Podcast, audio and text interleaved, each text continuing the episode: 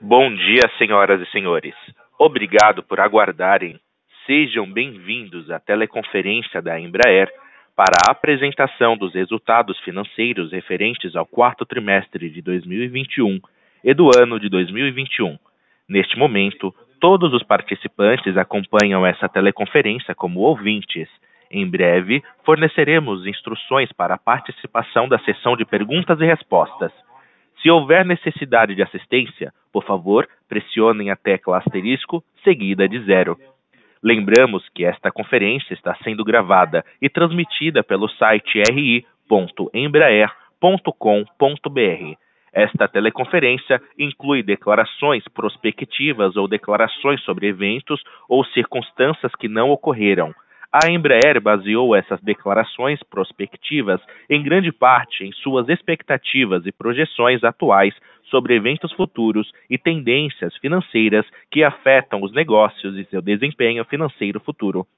Essas declarações prospectivas estão sujeitas a riscos, incertezas e suposições, incluindo, entre outras coisas, condições gerais econômicas, políticas e de negócios, no Brasil e em outros mercados onde a companhia está presente. As palavras acredita, pode, irá, estima, continua, antecipa, pretende, espera e termos semelhantes destinam-se a identificar expectativas. A Embraer não assume nenhuma obrigação de atualizar publicamente ou revisar quaisquer estimativas em decorrência de novas informações, eventos futuros ou outros fatores, em vista dos riscos e incertezas inerentes. Tais estimativas, eventos e previsões sobre o futuro podem não ocorrer. Os resultados reais e a performance da Embraer podem diferir substancialmente daqueles publicados anteriormente como expectativas da Embraer. É importante mencionar que todos os números são apresentados em dólar americano, pois é a moeda funcional da companhia. Participam hoje desta teleconferência o senhor Francisco Gomes Neto, presidente e CEO, senhor Antônio Carlos Garcia, vice-presidente executivo financeiro e compras, e o senhor Leonardo Shinohara, diretor de relações com investidores.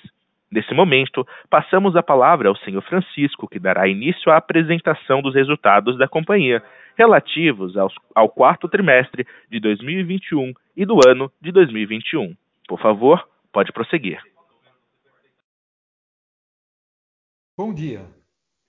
Obrigado a todos por participarem da nossa conferência de resultados do quarto trimestre e do ano de 2021. Espero que todos vocês estejam bem e agradeço o interesse em nossa empresa. Antes de iniciar a apresentação, eu gostaria de expressar nossa solidariedade à população da Ucrânia, que sofre com a guerra. Que temos acompanhado em tempo real é motivo de grande consternação para todos nós da Embraer. Nossos pensamentos estão neste momento com as famílias que perderam entes queridos e apoiamos todos que atuam diretamente pelo fim imediato deste conflito e o restabelecimento da paz na região. Em relação à performance da companhia, como verão logo mais na apresentação do Antônio, os resultados do quarto trimestre ficaram em linha com as nossas estimativas, enquanto a geração de caixa veio acima das expectativas. Os resultados do quarto trimestre e de todo o ano de 2021 continuam mostrando que o nosso planejamento estratégico está trazendo resultados positivos concretos para a companhia. Antes de entrarmos em detalhes financeiros do quarto trimestre, eu gostaria de relembrar nossos principais pilares estratégicos. O primeiro é o foco em crescimento. Nossa aviação comercial apresentou recuperação e a nossa aviação executiva continua em um ótimo momento. Ao todo, nossa carteira de pedidos atingiu 17 bilhões de dólares. Na aviação comercial, vendemos 92 aeronaves, sendo 42 E1s e 50 E2.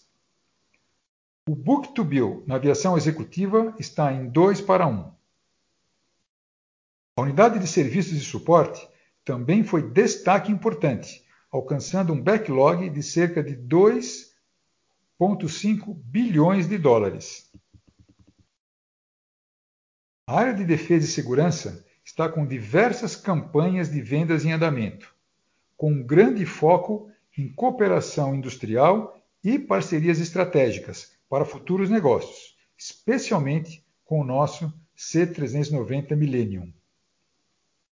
Em termos gerais, as vendas totais da empresa atingiram 6,6 bilhões de dólares em 2021, o que também contribuiu para a geração de caixa com adiantamento de pagamentos de clientes. O segundo ponto é sobre eficiência empresarial. Nosso EBIT ajustado melhorou mais de 260 milhões de dólares em 2021 em relação a 2020, considerando um aumento de 11% na receita. O EBIT ajustado maior em 2021 foi impulsionado principalmente pelo aumento da eficiência, baseado no nosso plano estratégico, o Fit for Growth. Um exemplo disso é o aumento de 50% no giro dos estoques no ano passado e a otimização dos ativos com a venda das unidades de Évora, em Portugal, de Titusville, na Flórida, de Bradley, em Connecticut e de uma pequena planta em Botucatu, além da consolidação dos armazéns de peças de reposição na Europa e nos Estados Unidos da América. Além de contribuições significativas da área de compras globais, redução do ciclo de produção e do custo das aeronaves.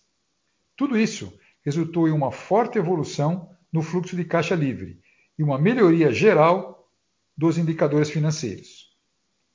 Nossa dívida líquida financeira reduziu em 300 milhões de dólares. O terceiro destaque é sobre inovação. A inovação faz parte da nossa história e é uma das principais alavancas de crescimento da empresa. Um exemplo disso é a parceria assinada entre a IVE e a Zanite para acelerar o desenvolvimento do negócio de mobilidade aérea urbana. Outros investimentos importantes em novos segmentos são o turbo hélice de nova geração e o jato regional e-jet na versão cargueiro. Há ainda projetos futuros em fase de estudo, como as aeronaves conceito da Energia Family, que nos deixam bastante animados. Por último, mas não menos importante, gostaria de enfatizar que temos uma forte cultura de segurança espírito de equipe que chamamos de One Team é um foco muito grande em resultados. Sobre ESG, estamos desenvolvendo muitos projetos novos, com metas claras e objetivas. Esperamos alcançar a neutralidade de carbono até 2040, com mais eficiência e redução das emissões. Vamos usar mais SAF, o combustível sustentável de aviação, e utilizar energia elétrica 100% renovável em nossas operações. No que se refere aos nossos produtos em fase de uso, vamos desenvolver novas tecnologias e produtos para alcançar uma aviação com zero carbono até 2050. No pilar social, também temos objetivos claros. 50% de contratações de grupos minorizados em todos os novos programas de porta de entrada e 20% das mulheres em cargos de liderança sênior até 2025. Aprovação de mais de 80% dos alunos dos colégios Embraer em universidades públicas. E o treinamento de 1.500 pessoas de grupos minoritários até 2025 no programa Social Tech, uma nova frente de formação profissional em tecnologia. Em governança, temos um programa de ética e compliance robusto, os mais elevados padrões internacionais de governança e produtos com padrões de segurança muito elevados, alinhados com os requisitos internacionais. Agora, passo a palavra para o Antônio, que dará mais detalhes sobre os resultados financeiros, e voltarei no final. Obrigado. Obrigado, Francisco, e bom dia a todos. Gostaria de começar pelo ótimo desempenho de nossas unidades de negócio, apesar de que 2021 ainda tenha sido um ano em recuperação da pandemia. Na aviação comercial, entregamos 16 jatos no quarto trimestre, totalizando 48 jatos em 2021, o que representa um aumento de 9% em comparação com 2020. Com a retomada da aviação regional, vendemos 92 aeronaves em 2021, das quais 50 foram do modelo 195-E2. Estamos vendo uma recuperação mais forte da demanda, especialmente nos mercados domésticos. O book-to-bill da aviação comercial ficou em 2:1, e a margem EBIT ajustada foi de 0.3 no quarto trimestre de 2021 e de -1.7 em 2021. Na aviação executiva, estamos entusiasmados com o desempenho ao entregarmos 39 jatos no quarto trimestre, atingindo 93 jatos no ano. A carteira de pedidos continua robusta em toda a gama de produtos desse segmento. Tivemos um recorde histórico de vendas trimestral e anual em 2021, com book-to-bill superior a 2:1. A margem EBIT ajustada foi de 13.6% no quarto trimestre de 2021 e de 8% em 2021. Outra excelente notícia foi a que o Phenom 300 foi eleito o jato mais vendido nos últimos 10 anos consecutivos na indústria de aviões executivos.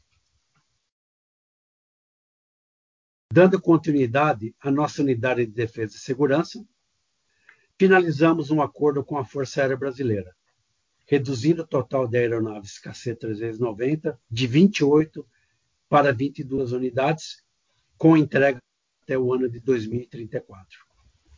No quarto trimestre, tivemos um ajuste pontual como resultado desse acordo, com uma redução no backlog de $526 milhões e um impacto não caixa de $43 milhões nos resultados operacionais. Estamos muito satisfeitos com a Tempest, nossa empresa de segurança cibernética, que quebrou recordes de receita, registrando um crescimento de 40% em comparação com as receitas de 2020. Tivemos uma margem EBIT ajustada de -29.7% no quarto trimestre de 2021. Mesmo considerando o ajuste do contrato da FAB, tivemos uma margem EBIT ajustada de 3.8% no ano de 2021. No segmento de serviços e suporte, voltamos a atingir níveis pré-pandemia e assinamos mais de 795 novos contratos de jatos executivos, incluindo inspeções, melhorias de aeronave e programas especiais.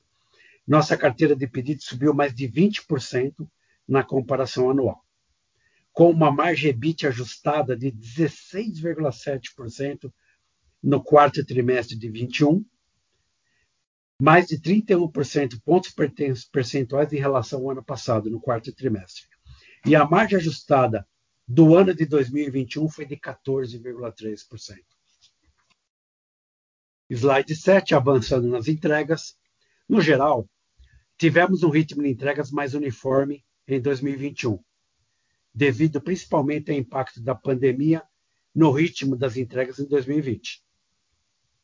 No quarto trimestre, entregamos 16 jatos comerciais e 39 jatos executivos, para um total de 55 aeronaves no período.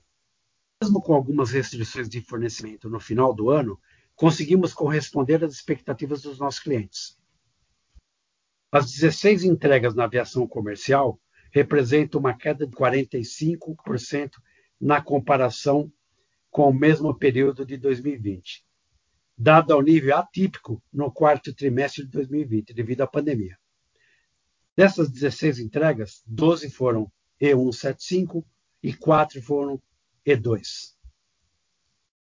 começamos a ver um aumento da demanda para ambas as famílias de aeronaves comerciais, E1 e o E2, o que é uma notícia muito positiva. Entregamos 48 aeronaves que estão em linha com a nossa estimativa de entregas para 2021, de 45 a 50 aeronaves. A aviação executiva entregou 26 jatos leves e 13 jatos médios para um total de 39 aeronaves no quarto trimestre. As entregas no quarto trimestre representam uma queda de 10% em comparação ao ano anterior, o mesmo período, devido ao mesmo motivo da aviação comercial. No geral, entregamos 93 jatos no ano, o que também está dentro da nossa perspectiva de entregas para 2021 de 90 a 95 aeronaves.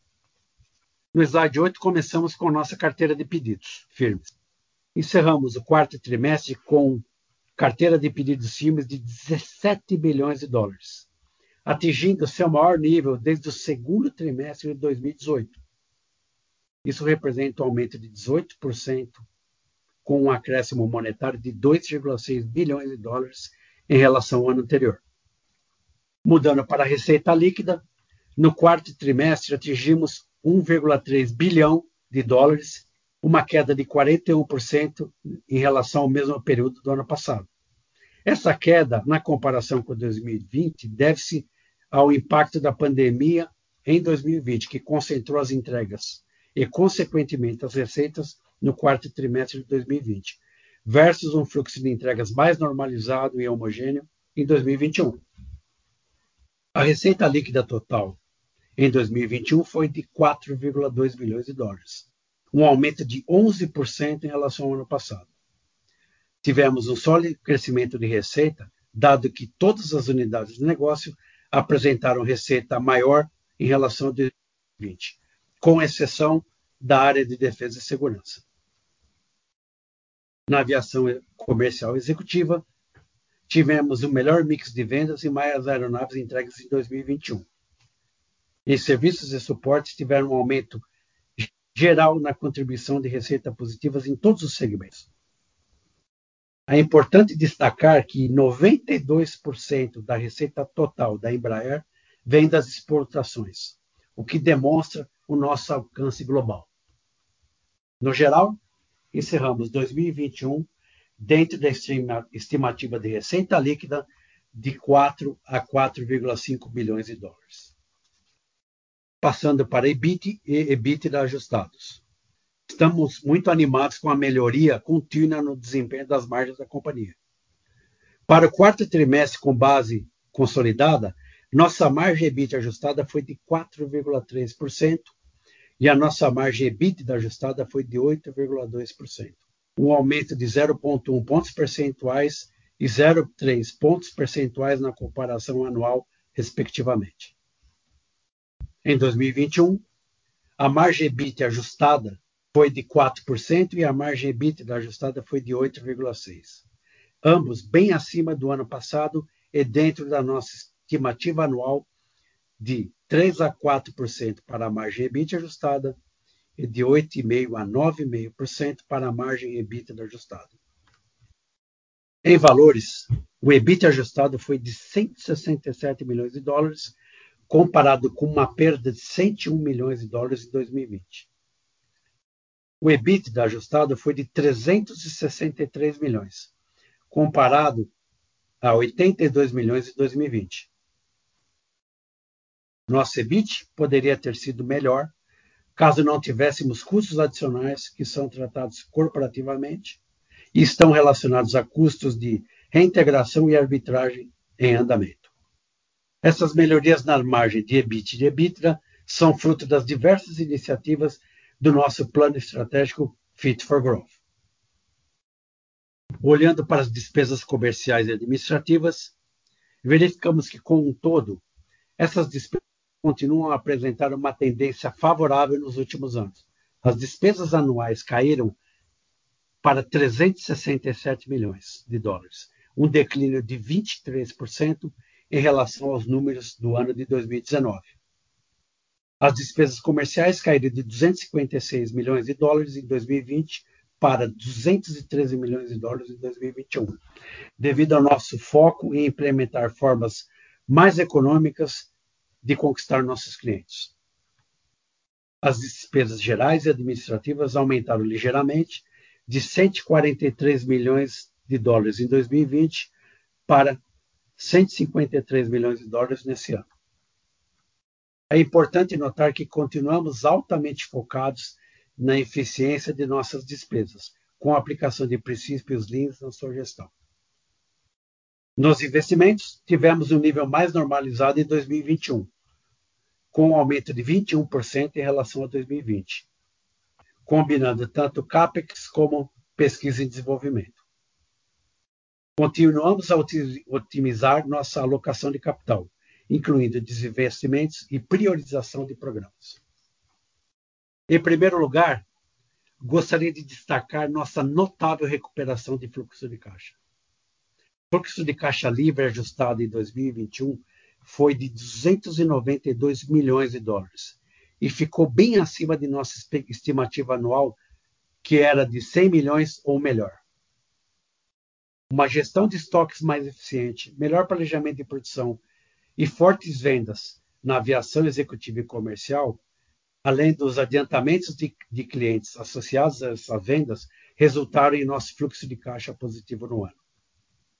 O resultado líquido ajustado foi uma perda de 29 milhões de dólares ou 24 centavos por, por ADS. Embora negativo, o resultado líquido apresenta uma tendência de melhora, impulsionado principalmente pelo crescimento da receita, à medida que a nossa receita cresça, nossas alavancagens de custo fixo e financeira tendem a melhorar, proporcionando impacto positivo adicional nos resultados. Além disso, nós temos como meta alcançar resultados líquidos positivos a partir do ano de 2022.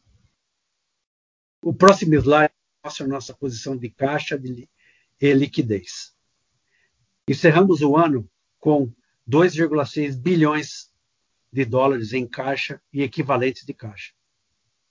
Nossa dívida total no final de 2021 era de 4 bilhões, com uma dívida líquida de 1,4 bilhões.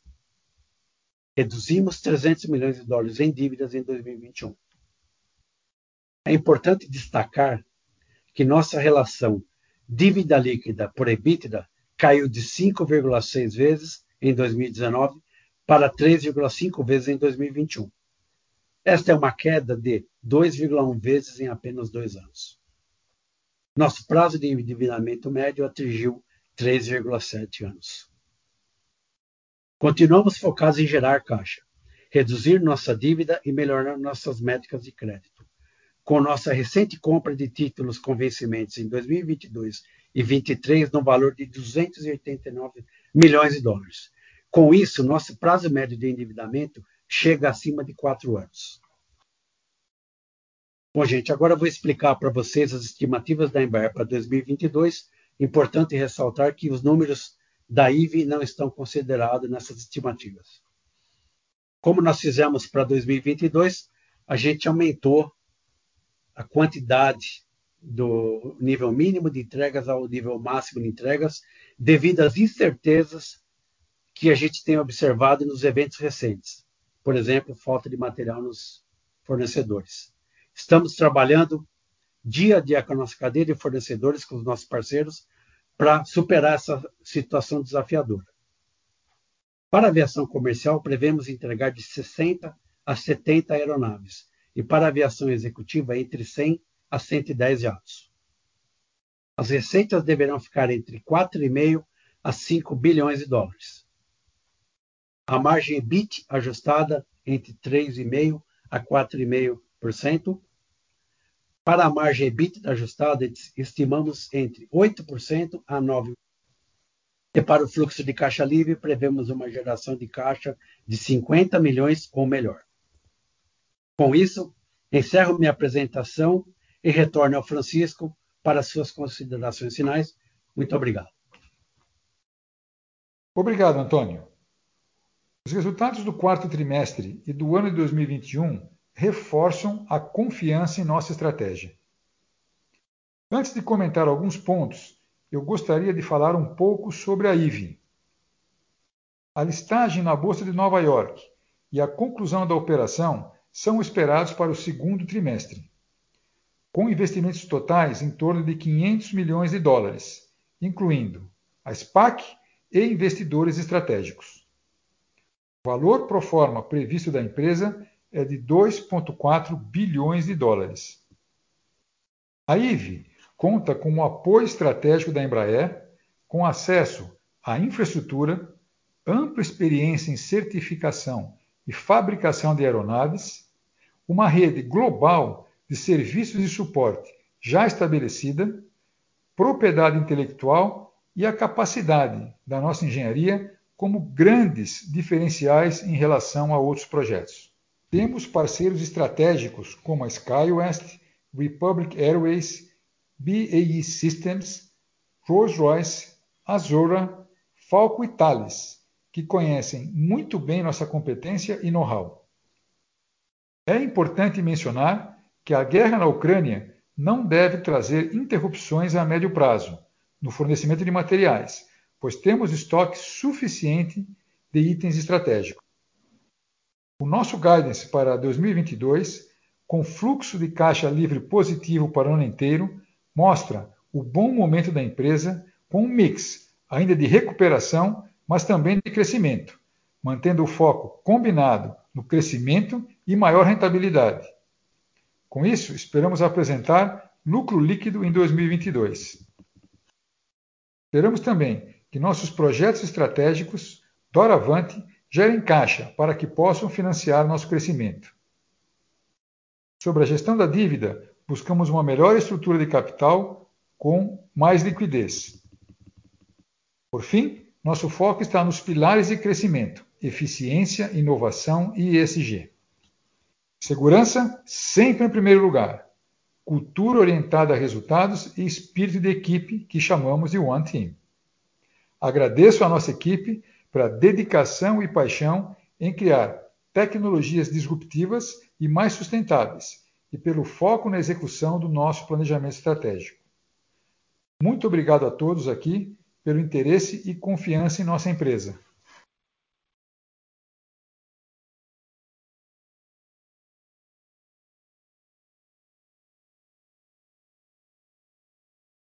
Vamos iniciar agora a sessão de perguntas e respostas. Pedimos aos interessados em fazer perguntas que a qualquer momento pressionem asterisco 1, aguardem serem chamados e, ao ter seu nome anunciado, verifiquem se seu microfone está ligado e iniciem sua pergunta. Para que todos tenham a chance de participar, pedimos que façam apenas uma pergunta por chamada. A nossa primeira pergunta vem de Marcelo Mota, Banco JP Morgan. Bom dia a todos. Uh, me mantendo aqui uma pergunta, se vocês pudessem comentar um pouco sobre quais são os, os assumptions atrás do guidance de vocês, né? Vocês comentaram né, que, já incorpora essa questão da, geopolítica, mas entender, enfim, mais na parte de, de receita e caixa, né? Em receita aqui que vocês estão pensando de preço, de inflação média no, no período, como é que vai ser repasse de, de preço de matéria-prima, Uh, e na parte de caixa entender que, que é capex, enfim, que, que é capital de giro também que vocês estão trabalhando, pois imagino que esse cenário geopolítico né, demanda um, enfim, um working capital talvez maior do que seria num cenário normal. Vocês pudessem comentar um pouco aí sobre, sobre esse guidance, agradeço. Oi, Marcelo, tudo bem? É o Antônio falando. É, obrigado pela pergunta. É, no geral, guidance, talvez a gente imagina que vocês não estejam muito contentes com guidance, mas assim, uh, eu acho que o cenário geopolítico ainda impacta pouco nos nossos guidances. A gente está refletindo mais a situação de fornecimento da cadeia que já vinha desde Q4. Q4 já foi desafiador para a gente, mas nós conseguimos entregar todos os aviões. Então, quando a gente fala, vai, exemplo, aviação comercial de 60 a 70, na verdade, nós estamos vendidos no high-end do, do número. Só que a gente está vendo algum tipo de disfunção, principalmente em função da falta de material de mão de obra qualificada nos nossos fornecedores, tá? que a gente entende que é um cenário de risco e que a gente deve melhorar a partir dos próximos quartos. Por outro lado, a questão geopolítica ainda não impactou, na minha opinião, a cadeia de fornecimento. A gente pode ter surpresa. Eu espero que esse conflito acabe logo para que a gente possa uh, sair disso. E o, na parte de revenue, os 4,5 a 5 bilhões, é, ela, ele tem a ver com esse desvio de mais 10 aviões na executiva e na comercial, é, em função disso. Tá? A gente, de novo, né, no nosso guidance, a gente, no nosso plano interno, a gente está mais próximo do high-end, mas tem essa variabilidade de receita. E lembrando que, como eu sei que vocês fazem os cálculos, né? por exemplo, a gente tem mais E1 na aviação comercial do que tinha em 2021. Então, isso baixa um pouco a receita. É, a gente tem uma perda de receita na defesa. Né? a área de defesa está sendo. A gente vai ter um ano de 2022 com bastante vento contra. Né? Então, quando você compara com 2021, também tem um impacto, tanto em revenue quanto em EBIT. Tá? Por isso que talvez a nossa guidance de EBIT não seja tão é, sensacional para vocês, ou sem brilho, né? Por outro lado, a gente está refletindo essas mudanças. Na defesa, com um break-even praticamente, saindo de uma margem de quase 4% para zero. A gente tem custos que são tratados centralmente, impactam de um ano para o outro, falando de um ano para o outro, de em torno de quase 1%, tá? Custos de arbitragem, reintegração da via comercial. Então, se eu isolar esses efeitos, a Embraer hoje estaria no patamar de 6%. Mas eu não tenho como ajustar isso no resultado. Então, é, é importante que todos vocês saibam, né? não é que a Embraer não quer melhorar números. Esses custos existem, eles vão acontecer. E, aí, fora isso, a gente está investindo também no EP, que nos consome aí mais 0,2, 0,3 de margem no ano de 2022, que ainda não são capitalizados porque o plano não está aprovado. Em termos de working capital, a gente continua trabalhando muito forte, mesmo com mais vendas, o nosso working capital deve ficar estável, porque a gente continua melhorando nosso giro de estoque, reduzindo o ciclo de produção. E esse foi o principal assumption para o nosso free cash flow. Dentro do nosso free, do nosso free cash flow, a gente não considerou IVE, porque IVE ainda não está fechado, né? mas deve representar uma entrada de caixa que a gente não está considerando. Por outro lado, dentro do free cash flow também tem o cash-in da, da nosso, do nosso desinvestimento em Portugal. Então, não sei se eu respondi a tua pergunta, Marcelo. Não, perfeito. Muito obrigado. A nossa próxima pergunta vem de Victor Mizuzaki, Bradesco BBI. Oi, é, bom dia, é, parabéns pelo resultado. Eu tenho é, uma pergunta aqui, é, como vocês mencionaram, né, uma pergunta para o analista. É, historicamente, né, quando a gente vê esse cenário de, de preço de petróleo mais alto, né, o, setor de, de aerospace, né, de aviação comercial, é, acaba se beneficiando né, com uma entrada maior de pedidos. É, eu queria entender de vocês se vocês já estão vendo uma mudança do, do comportamento do, da, dos clientes e, e, pelo que você falou, Antônio, acho que fica mais difícil, mas é, pensando em 2022, é, é, flexibilidade, de repente, algum cliente pedir para antecipar a entrega, é, pelo que você falou, seria difícil, né? Bom, Vitor, obrigado. Aqui é o Francisco falando, né? É, endereçando a tua primeira pergunta. É, na verdade, a gente estava observando um, um aumento na, na demanda de, de, de, passageiros por causa da, da, da, diminuição das restrições por causa da Covid. Né? E agora a gente vem com, com três, três impactos aí que podem é, complicar, alterar um pouco essa situação. O aumento do combustível, né, na sua opinião, é, pode ser positivo, mas também pode ser negativo por aumento do custo é, das próprias passagens, afetando a demanda, né? a, a própria guerra, né, com todas essas restrições de, de, de voo e, e, e, um pouco da, da, da, falta de pilotos aí, né, que eu acho que isso aí vai ser resolvido aí é, no, no, médio prazo. Né? Mas é, talvez esse, esse, cenário todo é, mais é, negativo afete mais os voos de longa distância do que os domésticos onde nós estamos. Então, acho que nós estamos num mercado agora que acreditamos vai ser menos afetado que os voos de longa distância e o nosso avião é o avião mais eficiente é da categoria. Então, assim, talvez tenha assim aí uma oportunidade é, para a Embraer. Né? Sobre, sobre os fornecedores, eu acho que o Antônio pode trazer mais, mais detalhes, mas é, é, é a gente está trabalhando muito duro, muito forte nisso, mas o, o, o cenário não está sendo muito favorável. Então, você quer complementar aí com um pouco mais de cor? Não, a gente, eu acho que a gente tem um processo bem robusto de que a gente chama de SNOP interno, Vitor. Dia. É, a gente talvez tivesse, tem ainda a oportunidade de trazer mais um ou outro avião para o plano, mas aos olhos de hoje, a situação hoje seria quase que impossível, porque hoje a gente tem mais risco para entregar o guidance do que entregar um pouco mais. Tem uma flexibilidade, mas é, muito restrita e depende do modelo. Né? Quando está faltando tanta peça hoje que a gente fala dos fornecedores, olha, que peça que você precisa mais agora? Não dá para conseguir tudo, então assim, está no conta-gota mesmo, então eu acho que isso não é só Embraer, gente. Eu tenho certeza que todos os, os OEMs estão na mesma situação e como o nosso volume é menor em relação Boeing e Airbus, talvez eles estejam com mais dificuldades que a gente. Então, assim, pouca flexibilidade e acho que o grande desafio, Vitor, é entregar o que a gente colocou do gás. De novo, né? A gente está vendido a produção toda. É realmente a habilidade de ter as peças e conseguir entregar aviões. Eu acho que Q4 de 2021 a gente fez bem, mas Q1 a gente vai sofrer um pouco né? e vamos ver se a partir de Q2 começa a melhorar.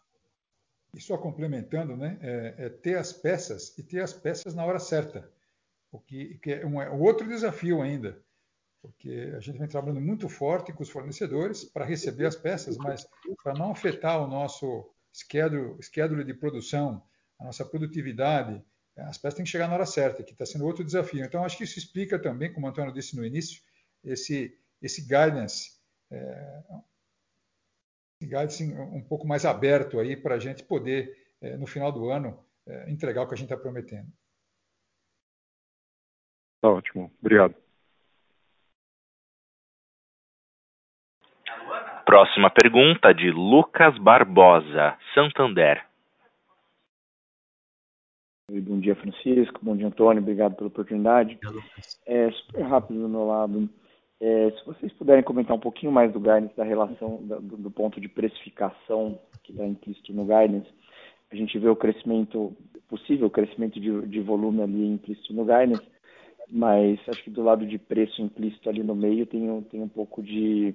A gente fica difícil para a gente enxergar o quanto que o preço para um mesmo modelo está subindo, né? Ainda mais em cenário de commodities subindo, acho que fica bem importante. Se vocês puderem falar um pouco, é, o, o, Antônio já comentou um pouquinho de mix, né, da questão de mix de comercial, mas se vocês puderem falar de preço para um mesmo modelo, para a gente entender um pouco como que seria, é, como que estaria implícito no guidance, acho que ajudaria bastante. Muito obrigado. Bom dia, Lucas. Bom, na, na questão de preço aí, é, a gente tem tanto na comercial quanto executiva, a gente em na sua maioria, a gente tem um repasse da inflação para os preços, é, sem citar números, até porque a gente trabalha de forma. Por exemplo, se você quiser ver os preços da aviação executiva, é só você consultar no nosso site, você vai ver os preços, lógico. É, tem sim um aumento de preço, mas assim, nada que a gente vê hoje nas plataformas de 2 a 3% de aumento, baseado na situação antes do conflito. Agora, o conflito pode trazer uma hiperinflação que a gente ainda não sabe. Então, assim, é, a gente tem um mix com um preço menor na comercial, porque tem mais um 751, que tem um ticket médio mais baixo em relação a 2021. E mesmo na executiva, a gente também tem um aumento significativo nos finos e nos pretos. Né? Então, isso mexe um pouco com preço e margem. Mas, no geral, os preços estão com repasse tá?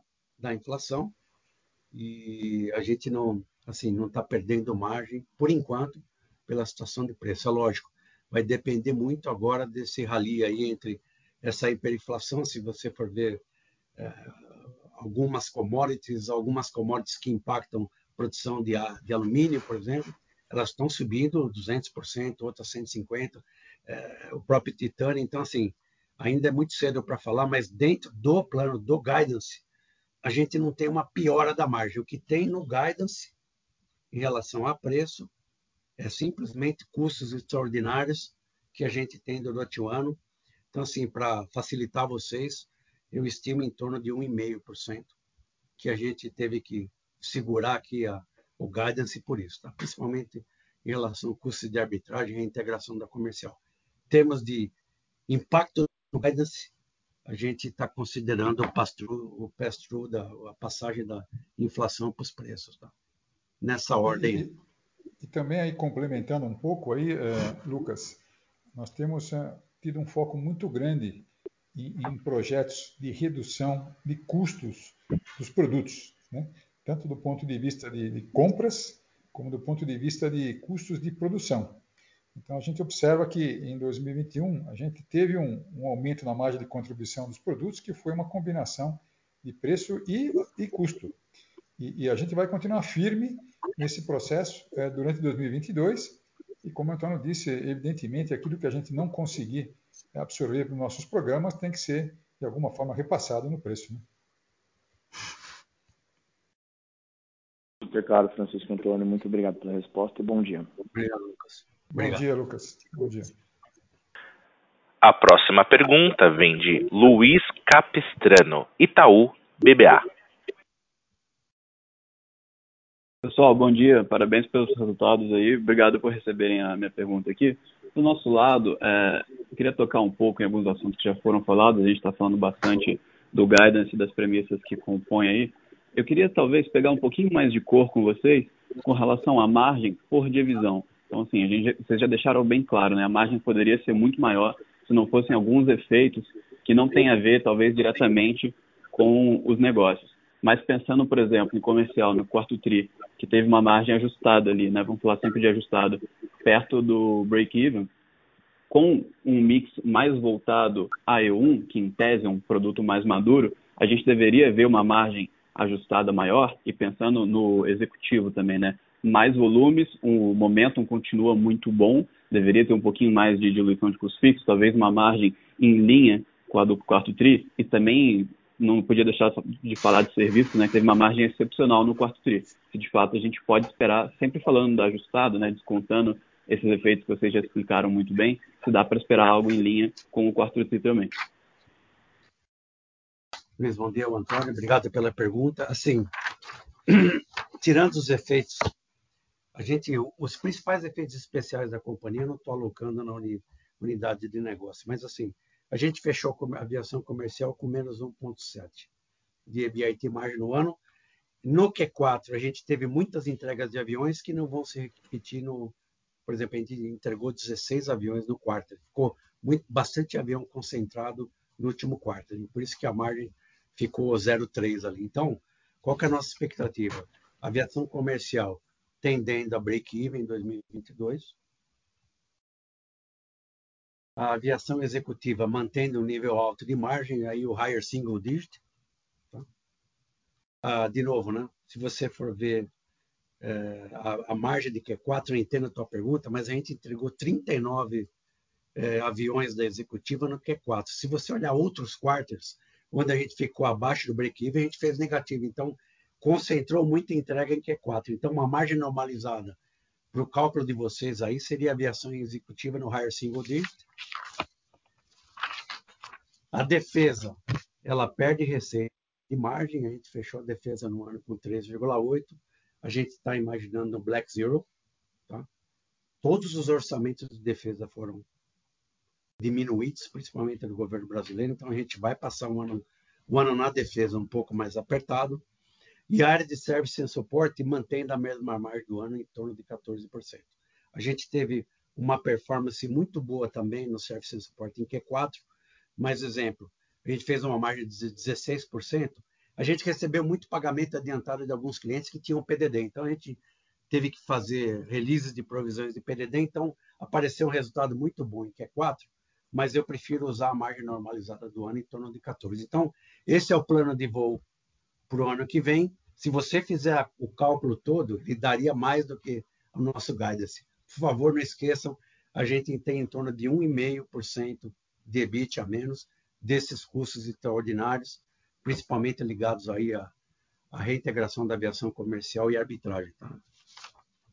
E se me permite um complemento também, Antônio, uh, para o Luiz, é, o Antônio explicou bem o impacto da margem na, na, defesa, mas uh, se a gente pegar um exemplo na executiva, por exemplo, e comparar com, com nossos concorrentes, que reportam o resultado da, da, do negócio deles, incluindo os serviços, se a gente fosse incluir os serviços na executiva, a gente estaria, no ano passado, com um EBIT em torno de 11% a 12%, que seria um dos melhores do mercado. Então, isso mostra que a gente vem evoluindo, sim, é, é, no, no, no, controle de, de, de, custos, na redução de custos e nos preços, em, em todas as unidades.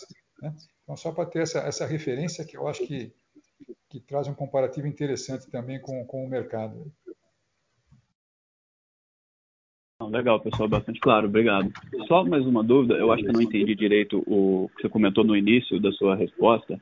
É, as questões de arbitragem e, e de reintegração da divisão comercial, elas, vão ser, elas são reportadas dentro do EBIT da comercial ou na linha de outros? Na linha de outros. A gente não está poluindo os números das, das unidades de negócio com isso, até porque é uma coisa extraordinária que não é, na minha opinião, normal cost of business, vamos dizer assim, não tem nada a ver com o dia a dia do negócio. Então eu estou colocando lá no outros, tá? para que vocês possam ver o impacto. É, salvo isso, as unidades de negócio estariam hoje, a Embraer estaria performando, é, ao invés do, dos 3,5 a 4,5, com certeza de 5 a 6. Né? Então, é, eu peço até compreensão de vocês, né? a gente adoraria poder mostrar uma guidance melhor, mas a gente não pode mostrar números bacanas, deixar vocês felizes e no final do ano a gente para vocês fala, tive esse custo aqui, não consegui cumprir o guidance. É muito consequente com a nossa questão de guidance para não desapontar no ponto de vista de vocês aí. Perfeito, está claríssimo. Obrigado, pessoal. Seguimos com Felipe Nielsen, Citibank. Oi, pessoal, bom dia. Obrigado por, por pegarem a, a minha pergunta. É, eu tenho duas é, perguntas aqui do meu lado. A, a primeira é sobre o nível de book-to-bill e backlog. É, a gente vê que vocês têm feito é, diversos desinvestimentos né, de planta em Évora e em outros nos Estados Unidos, enquanto o, vocês têm visto um book-to-bill é, positivo né, e um backlog crescente. Então, eu queria é, a primeira pergunta é, eu queria entender de vocês qual que seria um nível de backlog e de book to bill que deixa vocês confortáveis com a capacidade produtiva e se teria algum trigger para vocês é, expandirem essa capacidade aí no, no, futuro. Essa é a primeira, obrigado. Eu, eu só vou, vou, falar um pouquinho da, de trás para frente, depois o book to bill eu vou deixar para o Antônio, mas assim, esse programa de, que a gente chama de Footprint Optimization, ele vem, é, tem o objetivo de melhorar a utilização dos ativos da companhia. E, e a gente tem um plano de, de médio prazo, de cinco, cinco anos para frente, pelo menos, quando a gente avalia é, é, as nossas oportunidades de crescimento. Né? A gente tem mencionado aí que tem a oportunidade de o potencial de, de, dobrar o tamanho da companhia nos próximos cinco anos, em termos de receita, né? e a gente desdobra isso em todos os recursos, inclusive nos sites. Então, esses sites que a gente, é, é a gente nos, nos desfizemos desses sites, é porque Évora, realmente, mesmo na projeção de, de médio e longo prazo, a gente não via é, é, como ter uma ocupação naquele site. E é um site muito moderno que a gente acha que tem oportunidade de, de, de desenvolver outros produtos com esse, com esse novo, com o comprador que é o nosso parceiro. Então, aqui vai ser bom para nós, vai reduzir o custo do que a gente compra deles, vai ser bom para a Évora e para Portugal, porque vai gerar mais emprego. Né? A, a, fábrica de Titusville, nós simplesmente transferimos a montagem de assentos executivos para dentro da fábrica de Melbourne. Um ganho muito grande é, é, é de eficiência. A pequena planta em Botucatu era um, era um galpão que estava inutilizado por muitos anos. A gente simplesmente vendeu aquilo. O, o, o, Bradley era um MRO que não vinha performando bem por muitos anos, apesar de todos os esforços, e a gente transferiu as atividades para outros é, é, mais, mais, é, mais, mais eficientes. E nós juntamos os warehouses, né, depois com, com a reintegração da comercial, a gente voltou a juntar os, os warehouses de peça de reposição na Europa e nos Estados Unidos. Então, isso aí não impacta em absolutamente nada a nossa capacidade de crescimento para os próximos anos. É, e sobre o Book2Bill, eu vou deixar o Antônio aqui comentar. A gente está feliz com o Book2Bill 2 para 1 na comercial e na executiva e assim a gente não tem nenhum grande investimento para poder cumprir os nossos próximos cinco anos de produção né? e uh, o meu desejo é que o Book2Bill seja até maior porque quanto mais longo o nosso backlog melhor a gente pode se planejar e dar uma visibilidade melhor dos números para vocês então assim eu estou há dois anos na companhia é a primeira vez que eu estou vendo esse desenvolvimento de Book2Bill não respondendo nenhum grande investimento para os próximos cinco anos para poder é, produzir 100 aviões na, na comercial, 120 aviões, poder produzir 120, 130 na executiva, nada que nos tenha um requerimento muito grande de CAPEX nesse momento. Nós estamos preparados, lógico, tem que contratar gente, mas nós estamos preparados, esperando ansiosamente esse crescimento. Então, para nós é uma preocupação boa e um, com certeza um upside para a companhia que a gente deve ver em breve. Legal, bem claro. E, e eu tenho uma se, segunda pergunta rapidinho, se me permitirem. É, eu queria, vocês comentaram sobre a sobre a, a defesa, né? A gente vê que que não tá, é, que teve uma, uma redução. Você falou que vai ter um ano difícil aí em 2022. É, eu queria, se vocês puderem comentar um pouquinho mais detalhes sobre é, como que andam as campanhas é, de, de vendas do de Super Tucano, de KC, se, se tem algum, algum avançamento ou é, alguma nova dificuldade aí com, é, com a saída da Boeing, com talvez o, o, o, cenário geopolítico, não sei. Queria que vocês, se vocês puderem dar um, uma corzinha a mais sobre isso. Não, podemos sim, Felipe. É, o ano passado foi um ano difícil né, para a defesa, mas é, várias campanhas é, é, de vendas estão em andamento desde o ano passado. É, é, elas têm um tempo de. Os negócios de defesa têm um tempo de maturação mais longo que as outras unidades, mas nós estamos assim bem otimistas com várias campanhas de venda é, do KC, do C390 Millennium e do Super Tucano também. E também avançamos no, no, no campo da parceria.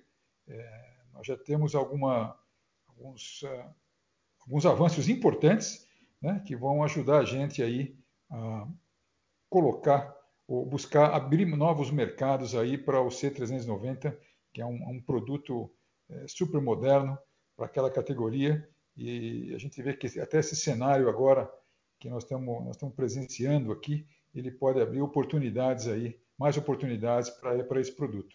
Então, de novo, várias campanhas de venda para Super Tucano e para o C390 e bons avanços também no, no campo da, da, das parcerias estratégicas para abrir novos negócios para esses produtos. Legal, perfeito. Obrigado, pessoal. Bom dia. Bom dia. Concluímos a sessão de perguntas e respostas e também a teleconferência de resultados da Embraer.